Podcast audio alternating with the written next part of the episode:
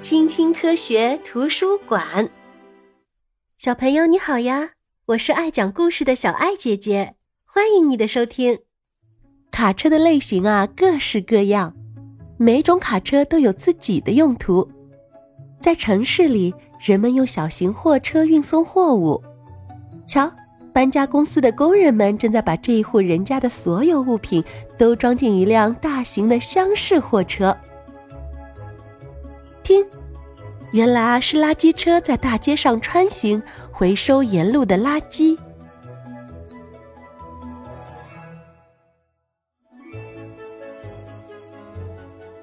火灾警报已经拉响了，配有消防梯的消防车出发了。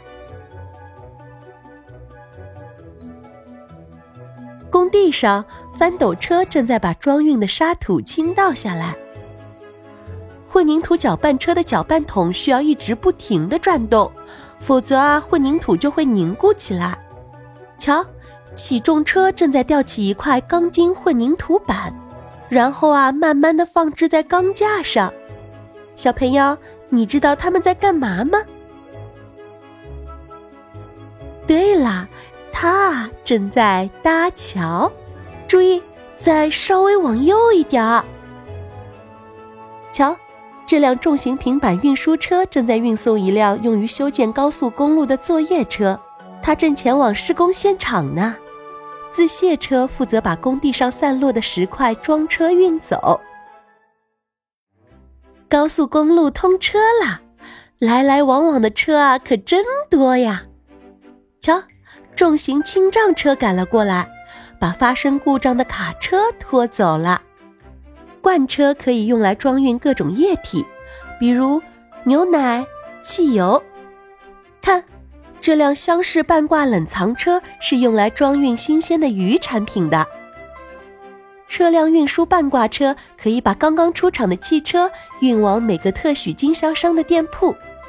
看，在修理车间，重型机械修理工啊要把卡车的驾驶室向前翻转。这样才能看到内部的发动机。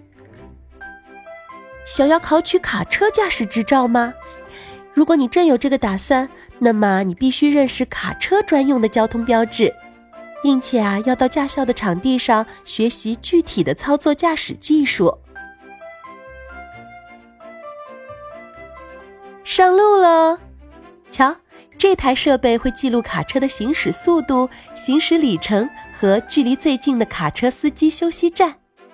每驾驶四个半小时，卡车司机啊就得休息一下，这是必须遵守的交通规则。长途卡车司机一上路就是好几天，因为啊他们要把货物运送到几千公里以外的地方。到了晚上，他们啊就在驾驶室里的小床上休息啦。所有的货箱都被准时且完好无损的送到目的地啦，旅途啊终于结束了。但是在返程的时候，司机啊还会装载上另一批货物。瞧，这是世界上最大的卡车——矿山自卸车，它正在露天矿场上运输矿石呢。每辆卡车的载重量可达到四百吨。这种矿山自卸车要比三个人加在一起还要高呢，它需要四千七百升柴油才能加满油箱，相当于啊八十辆小汽车的油箱容量。澳大利亚的公路列车是世界上最长的卡车，一台牵引车可以牵引四辆挂车呢。公路列车严禁在市区行驶，想要停车时，司机啊必须把它开到专用的停车场。在大多数国家，卡车的长度大多是有限制的，但有时我们会在公路上看到特种运输车。这种车拥有特殊的许可证，允许运输船只、飞机机身等等。为了安全起见，它啊通常行驶的非常缓慢。为了减少污染。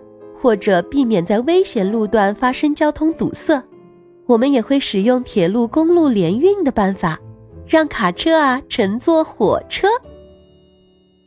谁的卡车最漂亮？在美国的公路上，我们会碰到一些装饰卡车。这些卡车的主人啊，甚至会举办卡车的装饰比赛。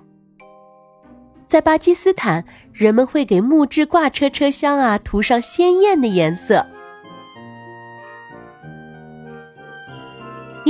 快听，司机正在用卡车的喇叭模仿轮船的汽笛声或号角声呢。快看！这辆卡车的外观真古怪，它是什么车呢？原来啊，这是一辆概念卡车。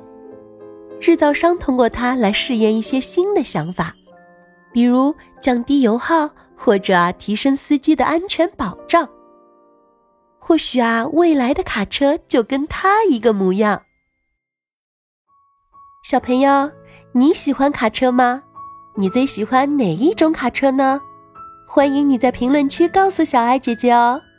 如果你喜欢这个故事的话，欢迎你点赞、订阅、关注小爱姐姐哦！